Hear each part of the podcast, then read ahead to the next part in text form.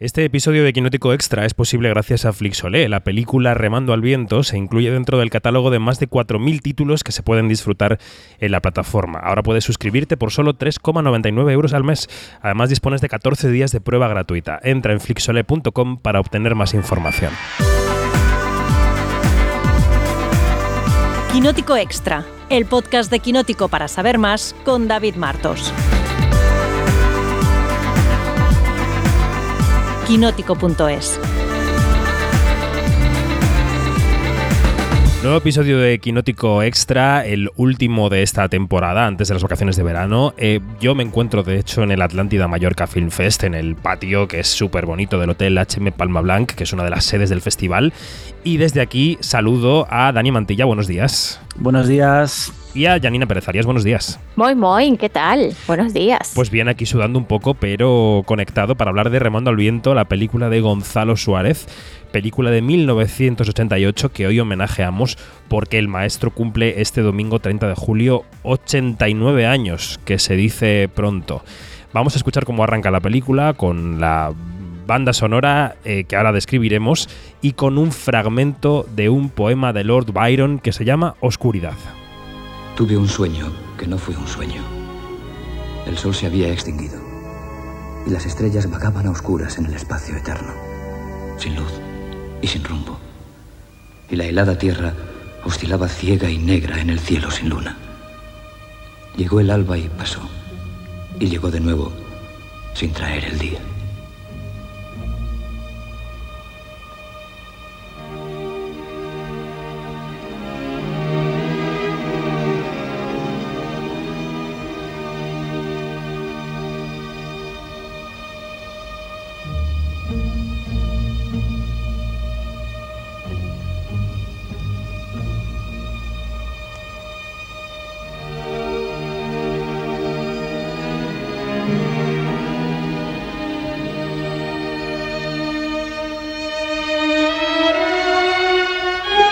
Primero, Janina, em, ¿ha sido la primera vez que veías la película? ¿Cómo te has enfrentado a este visionado? Sí, en efecto, fue la primera vez eh, y de verdad que me dejó bastante sorprendida por, porque bueno, por, porque cómo, cómo hila eh, un encuentro y cómo hila ese encuentro que va más allá de, del mundo interior y de, y de la creación, ¿no? De estas, de estas almas atormentadas y sobre todo me dio, me dio mucho, mucho placer ver a un jovencísimo Hugh Grant eh, que ya yo lo recuerdo de, de, esa época, bueno, que en esa época había hecho Maurice de James Ivory y, y había sido como que el, el, el hombre soñado, uh -huh. el, el, It Boy de aquella época, ¿no? Eh, creo entenderlo así. Que después eso fue como que el, el, gran pelotazo, o sea, ese fue como que el gran estrellato, pues fue la gran, la, la, el comienzo de su grandísima época que fue más o menos en los 90, ¿no? Sobre los acordes de la banda sonora de Alejandro Masó, que aparte de tener composiciones originales, también tiró de compositores clásicos, un poco para ambientar la época, porque estamos en el primer eh, cuarto del siglo XIX. Le voy a preguntar a Dani Mantilla, primero, te voy a pedir la misión difícil de situar la trama de la película. Si quieres, luego yo te, te, ayudo, te completo un poco. Y luego que me cuentes también, Dani, cómo ha sido este visionado, que tampoco sé si era el primero que, que hacías. Yo no había visto nunca Remando al Viento. Es una película que siempre había tenido como. Eh, dentro de un, de un diccionario cinéfilo como por un lado, la película que le quitó el Goya Mejor Director a Almodóvar con Mujeres al borde de un ataque de nervios. También era la película en la que se conocieron Elizabeth Harley y Hugh Grant. Eh, este um, experimento particular que se hizo a finales de los 80, que luego habla, hablaremos del Europe Putin, donde de repente te cuentan en España una historia tan profundamente anglosajona eh, como esta. Era un proyecto muy, muy particular, y, pero nunca lo había visto, nunca me había decidido y me alegro de haberlo hecho ahora con, con con esta revisión que estamos haciendo de estos clásicos de, de nuestro cine. Uh -huh. ¿Y la trama cómo la podríamos resumir? Venga. Venga. Eh, la película está contada desde el punto de dos poetas ingleses, eh, que son Lord Byron por un lado y luego Mary Shelley, aunque al principio cuando la conocemos todavía no es Mary Shelley, que eh, recuerdan cómo se conocieron y cómo pasaron un fin de semana que ya es historia de la literatura, donde eh, se retaron a, asustarse entre ellos y eso acabó provocando que en la futura Mary Shelley em, escribiera un clásico incontestable del terror como Frankenstein. Pero ese fin de semana se quedó con ellos durante los siguientes años eh, y les persiguió a un nivel emocional, psicológico, fantasmagórico y hasta el fin de sus días, hasta cierto punto. o sea que la película en realidad es un gran eh, flashback, ¿no? Un gran flashback. Empezamos con Mary Shelley en un tiempo que sería el tiempo presente que no es el presente que vivimos nosotros, es un presente en algún punto del siglo XIX, en un mar helado, eh, cuando ella está intentando escribir sus pensamientos y recuerda pues por un lado cómo huyó de Inglaterra con Shelley, cómo conoció a Lord Byron, cómo tuvo sus hijos y luego cómo los perdió también, porque es la historia de una gran tragedia maternal, ¿no, eh, Janina? Eh, sí, es cierto. O sea, este... Bueno, a ver, eh, Mary Shelley que escribió Frankenstein cuando apenas tenía 18 años, pues es como una, una cosa de, de, que refleja estos monstruos internos eh, y no solamente eso, sino mm, como una persona eh, de aquella época, y sobre todo una mujer eh, de aquella época, teniendo la madre, la madre que había tenido y el padre que había tenido, que eran dos intelectuales bastante significativos, intelectuales y políticos. Entonces, es como ella hace como una reflexión desde, la, desde, desde, desde, un género que ella misma creó, que es la ciencia ficción, eh, en, todo esto de, lo que es la sociedad, pero también en lo que es el mundo interno, ¿no? no solamente de, una mujer, sino también desde la persona y también como, como desde el mundo interno de la creación de una mujer, la creación artística. Entonces, todo esto es como, son como espirales y, bueno, y Frankenstein es, una figura eh, que nos va, o, la figura del monstruo Frankenstein, eh, como ella la concibió, eh, es, una, es una figura que nos va a acompañar a lo largo de la historia de Remando al Viento. se queda también en la vida de Mary Shelley que bueno, que murió a los 53 años, eh, mucho tiempo después, cuando ella estaba, cuando estaba viuda y todo esto, en una época también en la que ella eh, pudo ejercer eh, de, de, escritora profesional, o sea, ella se ganaba la vida escribiendo. ¿ah? cuando se quedó viuda, que esto también es bastante significativo. Mm. Vamos a decir que la actriz protagonista que interpreta a Mary Shelley es Lizzie McKinney, eh, mm, que su contraparte es Hugh Grant, evidentemente, ya lo hemos mencionado, que es el Lord Byron, y que la película está impregnada del tenebrismo del siglo XIX, ¿no? Esa parte romántica em, oscura del fatalismo, de, la, de pensar todo el día en la muerte, de, de, pensar que la muerte te persigue, te acecha, de la vida frente a la enfermedad. Yo creo que todo esto la película lo refleja muy bien.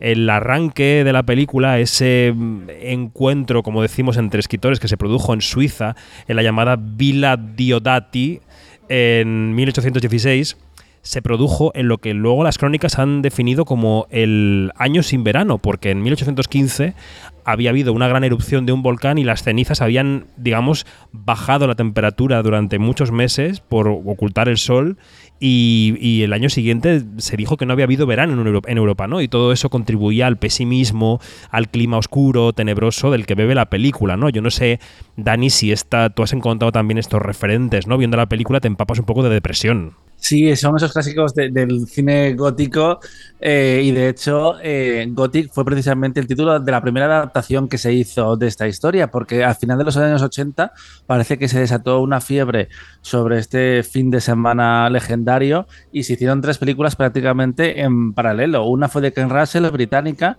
en el año 86, donde por ejemplo teníamos a Gabriel Byrne como, como Lord Byron o a Natasha Richardson como Mary Shelley, pero es que en el 88 coincidieron Em, eh, que se, estaba, se estrenaba ese mismo año en, San Sebastián, en septiembre, Remando al Viento, pero en Estados Unidos se hizo Verano Atormentado con Iván Passer, que eh, teníamos, por ejemplo, a Laura Dern como Claire Claremont y a Eric Schultz como Percy Shelley. Y eh, después de Remando al Viento, hubo 20 años donde no hubo películas y de repente en Mary Shelley, eh, película de 2017, con El Fanning se recuperó ese, ese mito, porque yo no sé si hay una película definitiva sobre, sobre esta historia. ¿Vosotros cómo lo veis?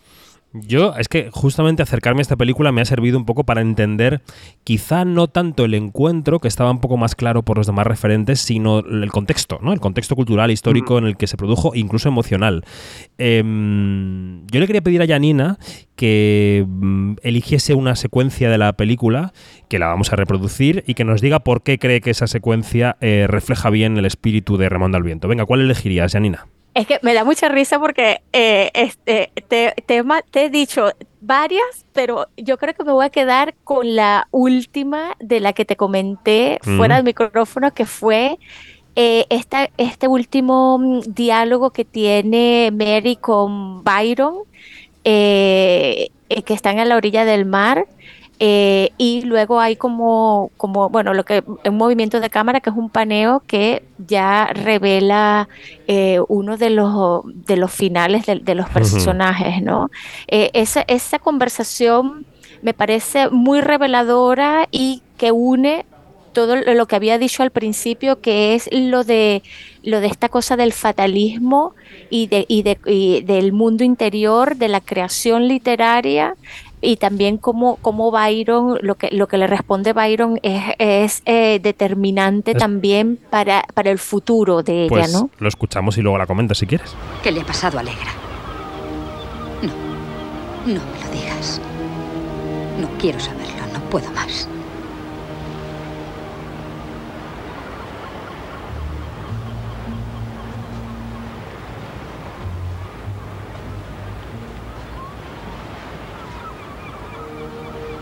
Alegra ha muerto, Mary. Hubiera preferido no compartir este dolor con nadie, porque ya nadie puede hacer nada. Ni por ella ni por mí. Tu dolor es tan inútil como mis palabras. Lo sabía. Ha sido él. ¿Él? Contra las leyes de la naturaleza, divida esa infame criatura. No es más que el fruto de mi pretensión y orgullo. Byron nunca debía hacerlo. Estás cansada, Mary. Te comprendo, yo también. Pero la epidemia que mató a Alegra no fue precisamente la literatura. Murió hace una semana. No estoy hablando de literatura, estoy hablando de mí.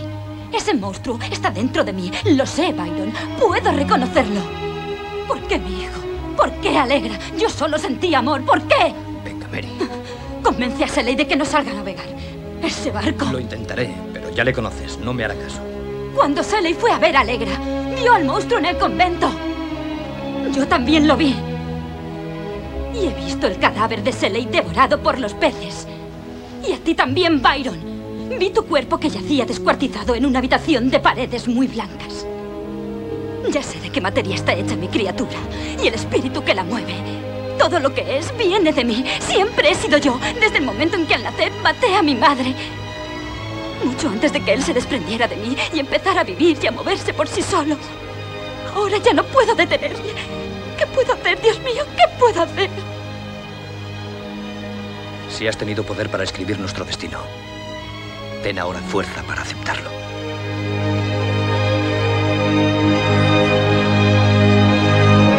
Una escena conmovedora, Janina, y es una escena bellísima que yo creo que se rodó en el norte de España, ¿no? Esta escena. Sí, sí, se rodó en el norte de España y, fíjate que, bueno, que viendo documentales eh, eh, donde Gonzalo Suárez habla de, cómo surgió esto, de, de, dónde buscó, de por qué esa actriz, de por qué ese actor, eh, resulta como que bastante, bastante significativo que, que cuando le preguntan de dónde te surgió la idea de la película, eh, él diga que la idea de la película le surgió un día cuando iba caminando por una calle de Madrid y se le vino a la mente a Mary Shelley sentada escribiendo y él no sabe por qué. Él no sabe por qué. O sea, es algo de verdad increíble. Y claro, y que de, allí surja todo esto. Hay, ah, hay, que, hay que mencionar también de, este, cómo fue la, construcción del guion, porque fíjate que, le, que en ese mismo documental dice, cuenta el mismo Suárez que le ayudaron en la documentación eh, Antonio Saura y la esposa de, de, de mm. Suárez. y, y estuvieron Ajá, y entonces ellos estuvieron como que chupando, viendo y, le iban trayendo cosas y cosas. Y, entonces, y él dice que fue el guion que se le dio como que más fácil que él jamás lo hubiera imaginado, que fue como sentarse como que flujo de conciencia a escribir el guion y dale, dale, dale, dale, y salió todo. Entonces, claro, todo esto es como que, wow, increíble, ¿no? Mm. Antes citabas. Además, es, interesante leer las crónicas de, la época em, que contaban en, junio del año 87 el inicio del rodaje en el país y contaban que era una, una película que tenía un presupuesto de 300 millones de pesetas eh, que era una cifra muy respetable para la época. De hecho, mm, no hay tantas películas eh, todos los años en España ahora mismo que cuesten 1,8 mm, millones de euros. Y la película se iba a rodar, por ejemplo, en Suiza, en Llanes, que es el escenario de esa escena que comentabais mm. hace un momento, en Madrid, en Venecia. Y ya entonces decían que casi todos los actores eran ingleses y los que no tenían que hacerlo muy bien en sonido de directo en inglés, como los españoles. Em, Viviana Fernández, que entonces todavía aparecía, acreditada como eh, Vivi Anderson, Aitana Sánchez Gijón, Josep María Pou, que hacían de italianos. Lo hemos visto por esa mm. visita que hacen los personajes, pues eh, eh, hacen de, italianos. Y sobre todo José Luis Gómez, ¿no? Que tiene esa adicción teatral maravillosa que es el médico Polidori. Sí, y el castillo en el que se ambienta la película estaba a 50 kilómetros de Madrid, de una finca eh, que se convirtió ahí en el punto de encuentro de esa producción, donde Jan Suárez decía entonces que para él no era una película de terror, eh, que mm, él quería mostrar también muchas imágenes alegres y diurnas, como vemos, por ejemplo, con esos encuentros que hay entre los personajes de, Elizabeth Harley y de, mm, y de Hugh Grant y que precisamente esa mezcla de luz y de oscuridad era lo que a él le parecía más, más inquietante y que apela más a esa construcción del gótico de la que estábamos hablando hace un momento. Ahora que te has ido al rodaje. Dani, eh, ya que mencionabas, perdona, Janina, eh, ya que mencionabas antes el European Pudding, cuéntanos cuáles son los recuerdos de Hugh Grant de ese rodaje. Qué maravilla. Eh, el año que, que Hugh Grant estrenó Flores Foster Jenkins fue a un podcast que recomiendo mucho que se llama Awards Theater, donde el Hollywood Reporter hace entrevistas en profundidad a estrellas de Hollywood. Y mm, en vez de ser la típica entrevista promocional, se van a los orígenes de su carrera. De hecho, la primera pregunta que les hace siempre es a qué se dedicaban sus padres. Y mm, y hace un poco una reconstrucción de, su trayectoria. Y le preguntaba a Hugh Grant por esos primeros años, después de ganar la Copa Volpi en, en Venecia, y decía el presentador como que había encadenado unos, unos años con unos proyectos ahí un poco extraños. But I also did some very dodgy stuff at that time. Some really ridiculous sort of mini-series and some uh, what we called Euro puddings, which were fashionable in those days where right. you'd have a it would be a, a, Spanish film, but with a very badly translated script into English, and then they get English actors to do it, and they'd have French money, and the whole thing was chaos right. and made no sense at all. But quite fun to do because you right. you were doing it in the certain knowledge that the film would never get any kind of release anyway. Just a paycheck, right? Yeah. Y Hugh Grant los defendía y decía, bueno, pero también es cierto que hice alguna película muy extraña. De hecho, en España hice un Europudding que um, que era, era, era muy, muy particular porque el, se notaba mucho que el guion estaba escrito en español y se, se, había traducido después al inglés. Y, pero bueno, menos mal que después no se iba a vender en muchos territorios. Así que él no tenía tan buen recuerdo de Remando al Viento, a pesar, eh, recordemos, de que conoció a la que fue su, su pareja durante 13 años. No, y sabes que a pesar de que él en aquel momento tenía un contrato con la BBC, su manager estaba allí como que no podemos, un contrato con la BBC no se puede eh, eh, romper que, y no se puede romper y no se puede romper. Y Hugh Grant se empeñó en hacer esta película. Fíjate lo que son los huecos de la memoria. Y eso lo cuenta el mismo eh, Gonzalo Suárez, lo cuenta en este documental que he mencionado. Y resulta que ya habían tenido como que, bueno, ya, no, Hugh Grant no va porque tiene el contrato con la BBC y la BBC no lo, no lo, no lo presta, no lo suelta. Y fue el mismo Hugh Grant el que llamó a Gonzalo Suárez y le dijo, voy a hacer la película, ya lo del contrato está solucionado y ese mismo día parece que eh, el manager se cayó por unas escaleras y se rompió una pierna. Madre mía. Vaya panorama. Oye, Dani, eh, ¿tú tienes alguna escena icónica favorita de la película? Pues hay una conversación que se quedó conmigo que es precisamente entre Percy y entre Lord Byron, donde hace una reflexión sobre la, relación entre el horror y el ser humano. Es solo un castillo. El horror está en la mente de los hombres que lo convirtieron en un símbolo de opresión. ¿Crees que el horror lo inventaron los hombres? Yo más bien creo que los hombres son una horrible invención. ¿Qué existía antes de los hombres? El horror. ¿Qué existirá cuando desaparezcan? El horror. Créeme, querido Shelley. El horror es la única realidad que sustenta nuestra existencia.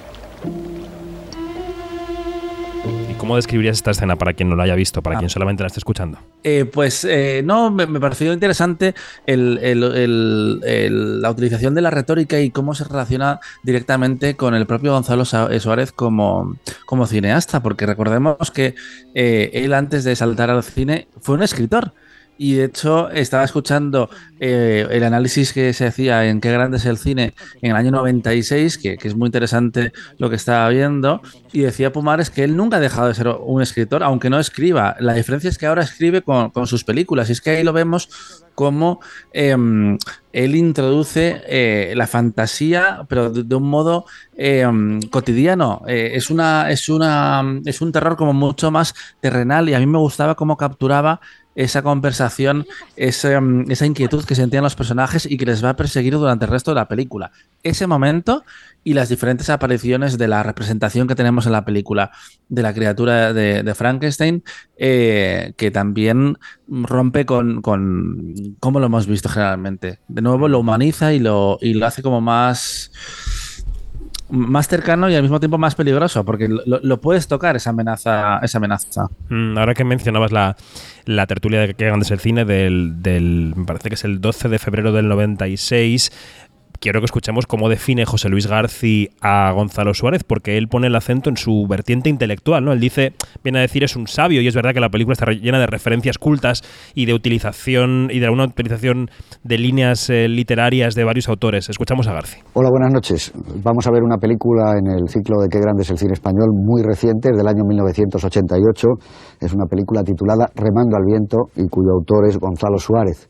Gonzalo Suárez ha sido, y digo ha sido porque cada vez es escribe menos, uno de los más brillantes exponentes literarios de su generación. Sus mm, textos eran realmente nuevos. Tiene una experiencia muy grande, además, en todos los campos de la literatura, como narrador, como novelista, autor de relatos y también cronista deportivo. Con el seudónimo de Martín Girard hizo unas espléndidas crónicas de fútbol. Hacia los años 60 siente la tentación irrevocable ya del cine, hace unos cortometrajes basados en relatos suyos el horrible ser nunca visto, eh, Rocabruno, Bateado y Tirambo, y decididamente va hacia, hacia el cine. Todos los años 60 y parte de los 70 trata de, en un empeño personal tremendo, de hacer unas películas que él bautiza como las 10 películas de hierro, para demostrar que en aquellos tiempos en donde la industria española no era excesivamente aperturista, por decirlo de alguna manera, se podía hacer un tipo de cine distinto. Pero yo creo que es mm, precisamente años después, con Epílogo, donde Gonzalo Suárez empieza a dar la medida de cineasta. Después de Epílogo, Remando al Viento y Don Juan en los Infiernos, yo creo que consagran el cine de, de, Gonzalo Suárez como uno de los más personales que se han hecho en España últimamente. En concreto, Remando al Viento es una película elegante, sofisticada, literaria y con una vocación cosmopolita eh, fantástica. Creo que es una imagen bellísima la que tiene toda la película y un empeño enorme de hacer un cine que desde sus primeras imágenes transmiten eh, algo muy distinto a la asociación que durante años se ha tenido con el cine español. Es un hombre de una enorme cultura y de una enorme elegancia y eso lo lo va volcando cada vez más en su cine. Creo que Remando al Viento es una de las mejores películas que se han hecho últimamente en España. Y al hilo de lo que decías, Dani, de cómo está representado el monstruo en la película, porque la película tiene esa parte fantástica que siempre se va entreverando con la realista, ¿no? Quiero que hablemos de la parte estética de Remando al Viento, tanto de la fotografía como del diseño de vestuario. No sé, Janina, si quieres empezar tú con esto. Mm, a ver, em, es que, es que me, quedé chicos, es que me quedé con una cosa, con una idea. voy, a evadir un poquito tu, tu pregunta. Vale, luego voy con Dani con esto. Venga, vale. La recupero yo, la recupero porque, yo. Porque es que, fíjate, hay una parte cuando tú dijiste que, que une la parte fantástica con, el, con lo realista y, y eso lo, lo une de, de manera muy fina, porque fíjate que hay una, una escena muy, muy pequeñita que eh, es de Mary Shelley contando el dinero. Contando el Ujú. dinero de este, esta parte es para pagar esta cosa, esto es para pagar esta deuda, esto es para pagar la casa y así. Y eso es, aunque es una escena pequeña, es una escena que, que te trae como a tierra. ¿ah? Es una escena que te da una, una un- señales y que te di, y te, y te- bueno, no señales, sino que te dice claramente quién era Mary Shelley en ese momento. Eh, porque, porque, claro, porque mm, se, tien- se- se hu- hubo la tendencia de ponerla como una, un alma atormentada, ¿no? Y claro, y, y- y durante la película puede que esa sea la línea, pero es- esa línea se rompe. No era Mary Shelley un alma atormentada eh, eh, al 100%, era también una mujer súper pragmática, una mujer que se ganaba la vida escribiendo. Eh, Frankenstein le dio, le dio dinero. eh, de hecho, ella tuvo, ella hizo varias, varias, varias ediciones, o, o hubo varias ediciones, y con ese dinero ella tenía que sostener el, el estilo de vida que ellos llevaban, que era una vida errante eh, por Europa, y pero también tenía que pagarle las deudas al marido, tenía que pagar, que mantener a su padre que estaba en Inglaterra. Entonces, esa escena de contar el dinero me parece espectacular, porque, porque ahí te da o te pone claro de, epa, Mary Shelley era una mujer también que, que te- tenía el- el- el- los, eh, en- hasta cierto punto un control sobre sus finanzas y sobre, sobre su vida mundana, digamos, ¿no? Y bueno, y ahora respondo lo, lo que tú dices. Bueno, eh, a mí me parece que la, la ambientación es del carajo, o sea, me parece que está muy, muy bien planteado todo y aquí no voy a dejar de mencionar la jirafa. La ¿Sí? jirafa veneciana. Esa, esa jirafa que salió en, eh, que sale en, en esta escena en Venecia y parece, y, y hay una, una crónica de la época po- que pone una jirafa, la actriz más cara de la última película de Gonzalo Suárez. Y Mm. esa jirafa que se llamaba Nicolás costó dos millones de pesetas para participar en esa película. Así que bueno, y todo lo demás está impecable. El vestuario de, de la afinada eh, Yvonne Blake eh, es, es de verdad muy, muy, muy, pero muy eh, adecuado y muy y, le aporta mucho a lo que es la, producción artística y la, producción en general y, y va muy bien con, con el tono de la época. Puede, aquí Roger Bastida va a decir, puede que no sea eh, muy... Muy eh, 1816. eh, muy, eh, mira, exacto, pero le da el pego, o sea, va con la historia, va, con la historia, pero claro que sí. Ahora que estamos hablando de vestuario y enseguida doy paso a Dani, hay que recordar que en la película hay varios desnudos integrales, masculinos y femeninos. O sea que hay escenas en las que el vestuario no era necesario. Eh, Dani. Mm, leía un artículo de Vanity Fair que, decía que el vestuario de, Remando al Viento hacía que la película fuera todavía un, festín visual más grande y que parte de la culpa era de ese extraño armario también extravagante, también eh, impecable que hacía Yvonne Blake, que eh, es una figura muy interesante en la historia del cine español, que llegó a nuestra industria en los años 70 que, eh, para el rodaje de dos películas, que eran Daffy el Único y un western, eh, a Talent for Loving, en el que conoció al que sería eh, su futuro marido, Gil Carretero, y eso fue el que lo trajo, lo- la trajo a nuestro país. Y a partir de los años 80 empezó a trabajar más en producciones eh, más grandes y mm, puramente españolas. Y Remando el Viento, por ejemplo, fue la primera de- sus siete nominaciones al, al Goya, que también se llevó por canción de cuna, Carmen, El Puente San Luis Rey y está Remando el Viento, que fue también el inicio de una larga relación con Gonzalo Suárez, con el que hizo esta película donde había un montón de vestidos y de trajes de la época del romanticismo, pero después saltó a Don Juan en los infiernos, una adaptación de, de Molière, de otro clásico, que estaba ambientada en la época de Felipe VI, pero es que también hizo eh, trabajos Felipe más II. contemporáneos. Felipe VI es actual. Felipe II, Felipe II. Felipe II. Uy, se- me ha ido al presente, me, me- me he venido al hoy. Y, y- y Y te trabajos hago- más contemporáneos, Y te hago otra como La precisión. Reina Anónima que es y El que- Detective y la Muerte. Perdona que te estaba cortando. Que te hago una precisión que es que no hemos mencionado que es una ganadora del Oscar por Nicolás y Alejandra. Decir que Sí, sí, sí, sí, sí, sí. sí. Eh, así que era un vestuario potente. Así que parte de esos eh, 1,8 millones de, de euros, 300 millones de pesetas, seguro que se los llevó el departamento de, de Ivonne. Efectivamente. Y luego nos queda el BIF, Dani, el BIF Almodóvar Gonzalo Suárez del año Qué maravilla. 89, porque las dos películas se rodaron, eh, o sea, terminaron de rodarse, se estrenaron en el 88. Eh, tanto esta como Mujeres a bordo de un ataque de nervios, que luego tuvo una carrera internacional evidentemente mucho mayor que Remando al Viento, pero los Goya se repartieron un poco el paño, ¿no? Según algunos listos, creo que hubiera sido más oportuno que yo entregara el premio al mejor vestuario.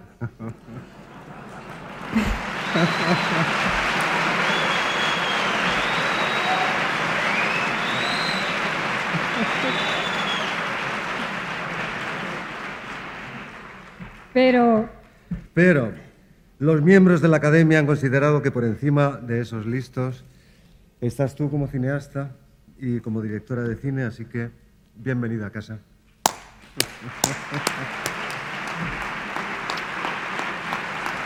Gracias. Nos toca presentar los nominados a la mejor dirección. Y el director es la estrella, ya se sabe. Bueno, hay amenazas de que el año que viene puede ser eh, la nominación a los exhibidores, Uy. a las multinacionales o a TV3. Pero hoy por hoy, Hoy por hoy los nominados son Ricardo Franco por Berlín Blues, Francisco Regueiro por Diario de Invierno, Antonio Mercero, Espérame en el cielo, Pedro Almodóvar, Mujeres al borde de un ataque de nervios, Gonzalo Suárez, Remando al viento. El ganador es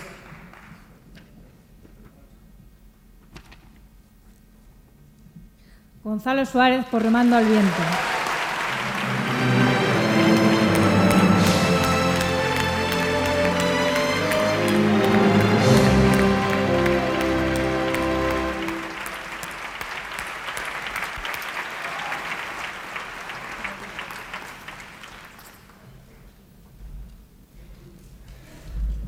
Tengo esa sensación que se tiene a veces de haber estado ya aquí.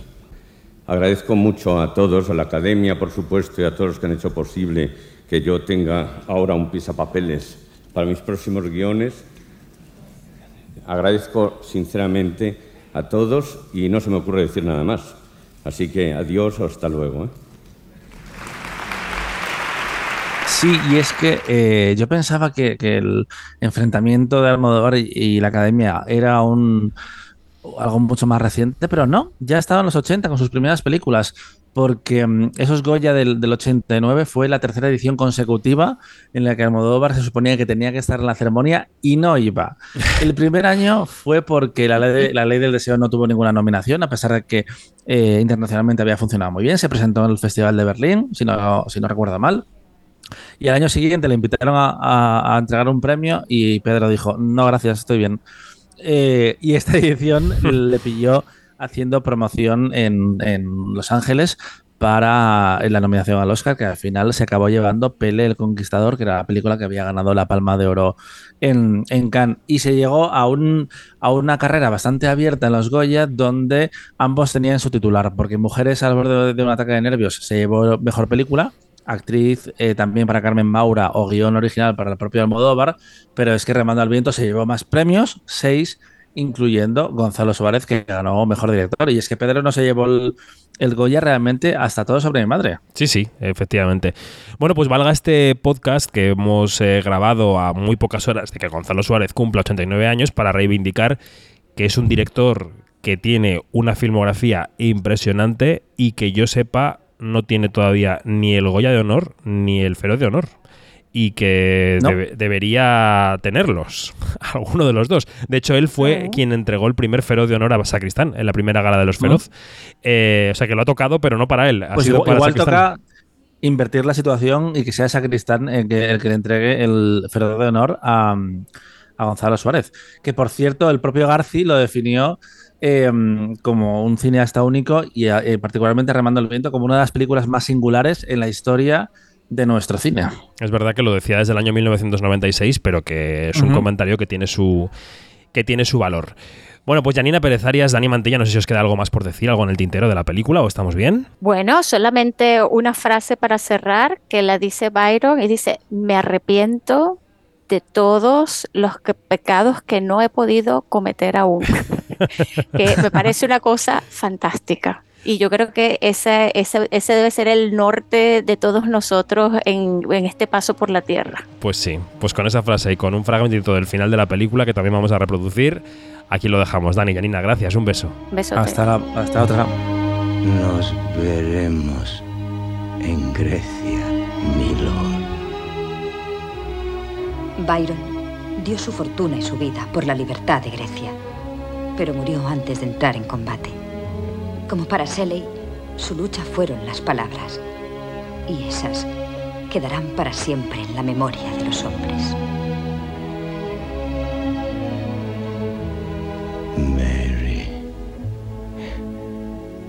Ya nunca remaremos